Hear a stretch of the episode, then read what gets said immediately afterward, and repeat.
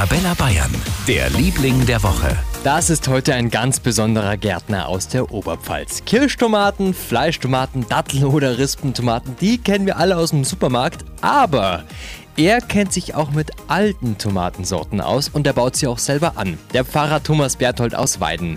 Er hat in seinem Pfarrgarten ein wahres Tomatenparadies gepflanzt. Ich will wissen, was es alles gibt auf dieser Welt in dem Fall halt im Bereich der Tomaten. Die Faszination einfach an der Verschiedenheit, selbst eine einzige Art von Pflanze, wie viel es da gibt. 30 verschiedene alte Tomatensorten wachsen in Pfarrer Bertholds Garten in Weiden. Für ihn ist es das Paradies auf Erden. Da ist quasi die Tomatensauce fürs ganze Jahr gesichert. Für ganz Bayern, der Liebling der Woche auf Arabella Bayern.